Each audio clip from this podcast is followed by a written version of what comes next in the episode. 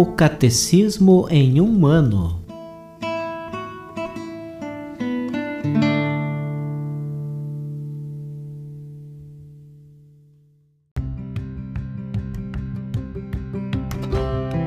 Olá, eu sou Alesiandro, seminarista da Diocese de Ponta Grossa, Paraná. Você está ouvindo o podcast O Catecismo em um ano. Vamos ler todo o Catecismo da Igreja Católica ao longo de 365 episódios. Estamos utilizando a tradução em português apresentada pela CNBB em 2013, baseada na edição típica em latim. Baixe o plano de leitura por meio de um link que você encontra na página do Instagram, arroba o Catecismo em um ano, ou na descrição deste podcast.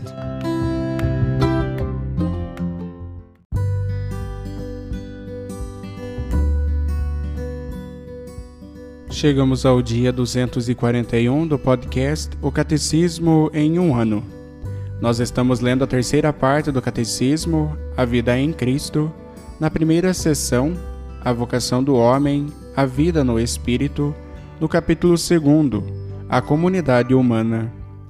E hoje nós leremos os números de 1905 a 1912.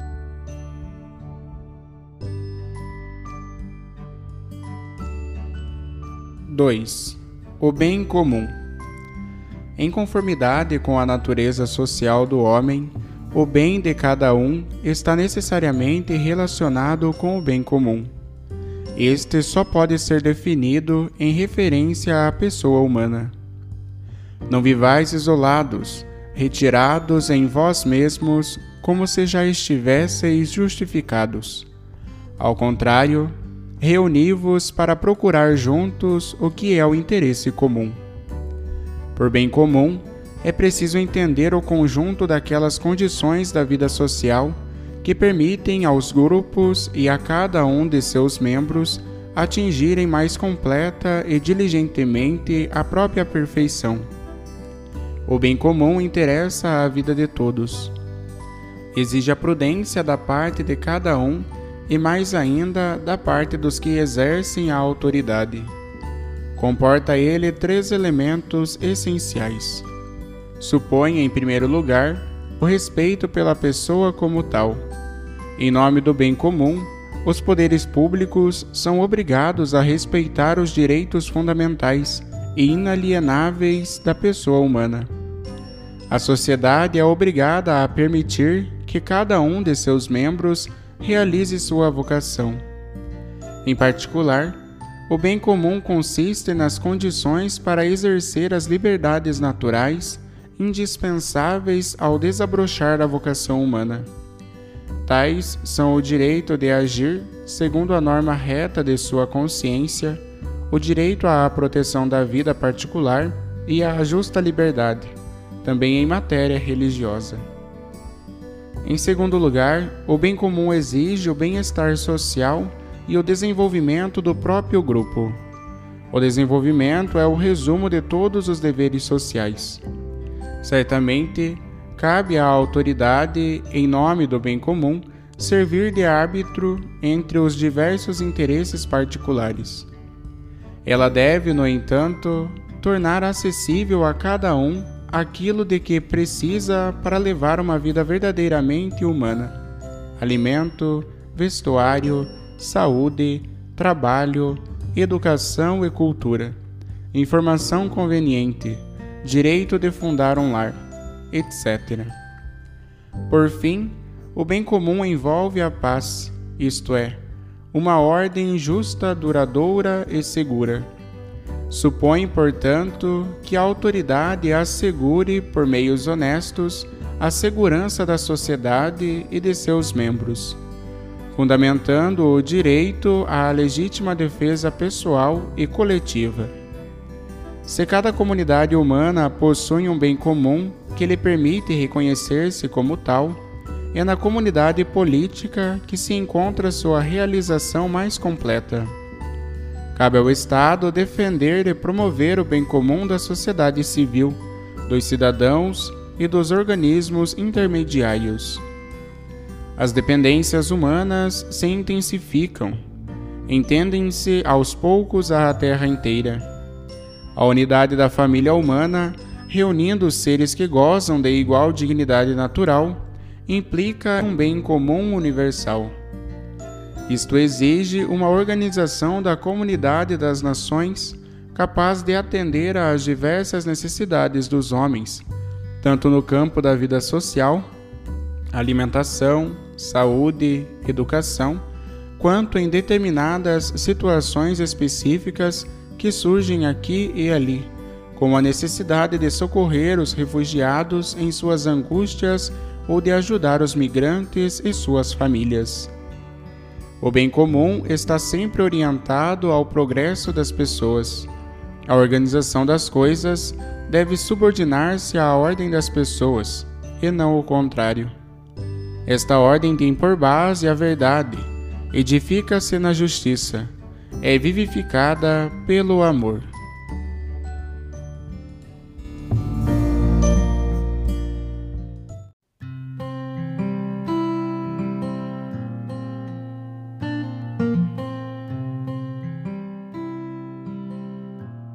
Como comentário adicional para o episódio de hoje, nós iremos ouvir a catequese do Papa Francisco com o tema Curar o Mundo. 6. Amor e Bem Comum. Audiência Geral, Pátio São Damaso, quarta-feira, 9 de setembro de 2020.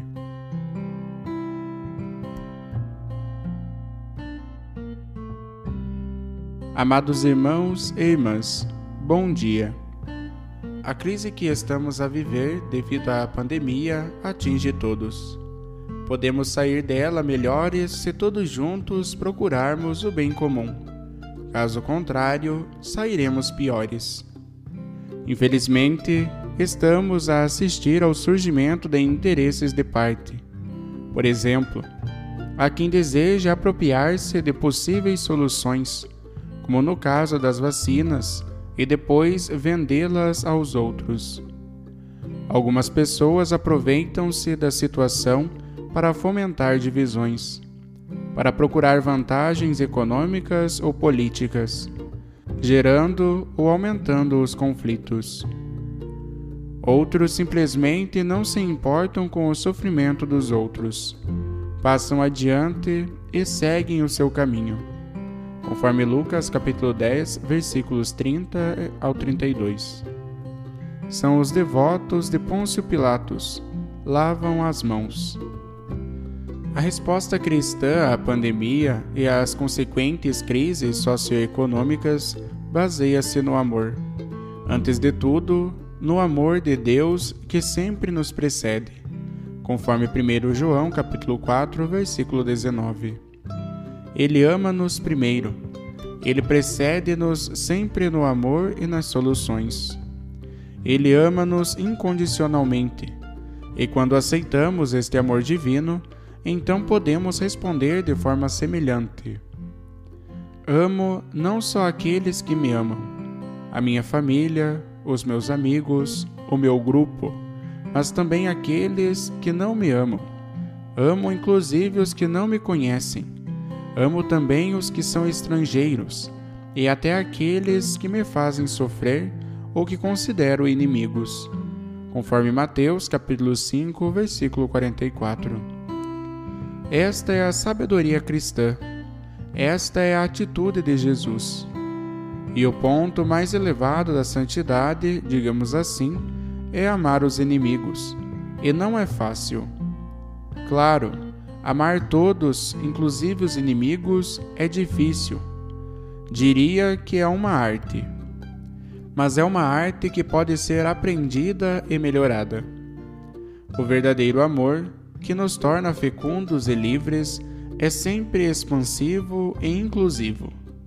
Este amor cuida, cura e faz bem. Muitas vezes faz melhor uma carícia do que muitas argumentações uma carícia de perdão e não muitas palavras de defesa. É o amor inclusivo que cura. Portanto, o amor não se limita às relações entre duas ou três pessoas, amigos ou família, vai além. Inclui as relações cívicas e políticas, conforme o Catecismo da Igreja Católica, números 1907 a 1912, incluindo a relação com a natureza, encíclica Laudato Si, número 231. Dado que somos seres sociais e políticos, uma das mais altas expressões de amor é precisamente o amor social e político, que é decisivo para o desenvolvimento humano e para enfrentar qualquer tipo de crise. Ibid, número 231. Sabemos que o amor fecunda famílias e amizades, mas é bom lembrar que também fecunda relações sociais, culturais, econômicas e políticas, permitindo-nos construir uma civilização de amor, como gostava de dizer São Paulo VI. Mensagem para o décimo Dia Mundial da Paz, 1 de janeiro de 1977.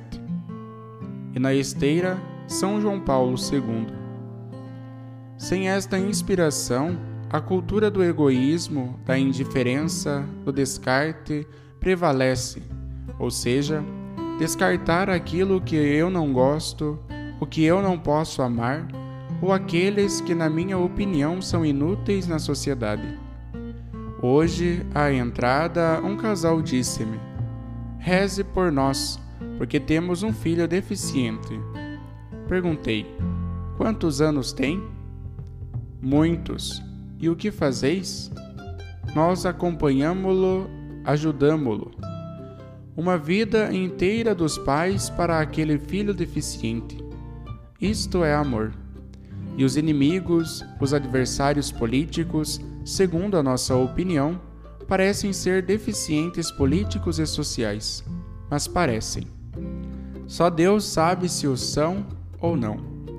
Mas nós devemos amá-los, devemos dialogar, devemos construir essa civilização de amor essa civilização política, social, da unidade de toda a humanidade. Tudo isto é oposto de guerras, divisões, invejas, até das guerras em família. O amor inclusivo é social, é familiar, é político. O amor permeia tudo. O coronavírus mostra-nos que o verdadeiro bem para cada um é um bem comum, não só individual, e vice-versa. O bem comum é um verdadeiro bem para a pessoa, conforme o Catecismo da Igreja Católica, números 1905 e 1906. Se alguém procura apenas o próprio bem, é um egoísta. Ao contrário, a pessoa é mais pessoa quando abre o próprio bem a todos, o partilha. A saúde não é apenas individual, mas também um bem público. Uma sociedade saudável é aquela que cuida da saúde de todos. Um vírus que não conhece barreiras, fronteiras, distinções culturais nem políticas deve ser enfrentado com um amor sem barreiras, fronteiras nem distinções. Este amor pode gerar estruturas sociais que nos encorajam a partilhar em vez de competir, que nos permitem incluir os mais vulneráveis em vez de os descartar, e que nos ajudam a expressar o melhor da nossa natureza humana e não o pior. O verdadeiro amor não conhece a cultura do descarte, não sabe o que isso é.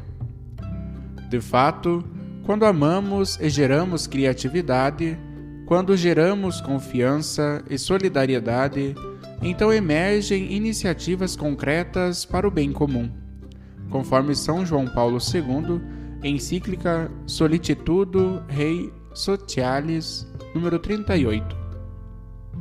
E isto é verdade tanto a nível de pequenas e grandes comunidades, como a nível internacional. Aquilo que se faz em família, no bairro, na aldeia, na grande cidade e internacionalmente é o mesmo. É a mesma semente que cresce e dá fruto. Se tu, em família, no bairro, começares com a inveja, com a luta, no final haverá a guerra. Ao contrário, se começares com o amor, a partilhar o amor, o perdão, então haverá o amor e o perdão para todos. Pelo contrário, se as soluções para a pandemia tiverem a marca do egoísmo, quer de pessoas, empresas ou nações, talvez consigamos sair do coronavírus. Mas certamente não da crise humana e social que o vírus evidenciou e acentuou. Portanto, prestai atenção a não construir sobre a areia, conforme Mateus capítulo 7, versículos 21 a 27. Para construir uma sociedade saudável, inclusiva, justa e pacífica, temos que o fazer sobre a rocha do bem comum. Ibd 10. O bem comum é uma rocha, e esta é a tarefa de todos nós, e não apenas de alguns especialistas. São Tomás de Aquino disse que a promoção do bem comum é um dever de justiça que recai sobre todos os cidadãos. Cada cidadão é responsável pelo bem comum. E para os cristãos é também uma missão. Como ensina Santo Inácio de Loyola, orientar os nossos esforços diários para o bem comum é uma forma de receber e difundir a glória de Deus. Infelizmente, a política muitas vezes não goza de boa reputação, e nós sabemos por quê. Isto não significa que todos os políticos são maus. Não, não pretendo dizer isto. Digo apenas que, infelizmente, a política, com frequência, não goza de boa fama. Contudo, não nos devemos resignar a esta visão negativa, mas reagir demonstrando com fatos que uma boa política é possível, aliás, indispensável conforme a mensagem para o Dia Mundial da Paz, 1 de janeiro de 2019, 8 de dezembro de 2018. Aquela que coloca no centro a pessoa humana e o bem comum. Se lerdes a história da humanidade, encontrareis muitos políticos, santo, que percorreram este caminho. É possível na medida em que cada cidadão, e em particular, aqueles que assumem compromissos e encargos sociais e políticos enraizam as suas ações em princípios éticos e as animam com amor social e político. Os cristãos, especialmente os fiéis leigos, são chamados a dar bom testemunho disto e podem fazê-lo através da virtude da caridade, cultivando a sua intrínseca dimensão social. Por conseguinte, chegou o momento de incrementar o nosso amor social. Desejo frisar isto: o nosso amor social, contribuindo todos, a começar pela nossa pequenez. O bem comum requer a participação de todos. Se cada um contribuir com a sua parte, e se ninguém for excluído, podemos regenerar boas relações a nível comunitário, nacional e internacional e também em harmonia com o meio ambiente, conforme a Laudato Si, número 236. Assim, nos nossos gestos, mesmo nos mais humildes, tornar-se-á visível algo da imagem de Deus que temos dentro de nós, porque Deus é Trindade, Deus é amor. Esta é a definição mais bonita de Deus na Bíblia é-nos oferecida pelo apóstolo João, que amava tanto Jesus. Deus é amor. Com a sua ajuda, podemos curar o mundo trabalhando juntos para o bem comum, não só para o próprio bem, mas para o bem comum de todos.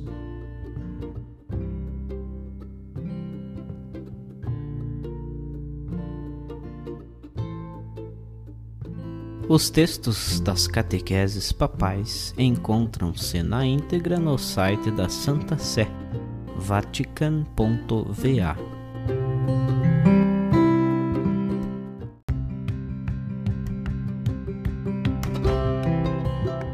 Você acaba de ouvir mais um episódio do podcast O Catecismo em um Ano Continue nesse bom propósito de aprofundar o conhecimento e a vivência da fé católica e procure participar da sua comunidade. Rezemos por todos que estão fazendo esse caminho de leitura do catecismo. Até amanhã!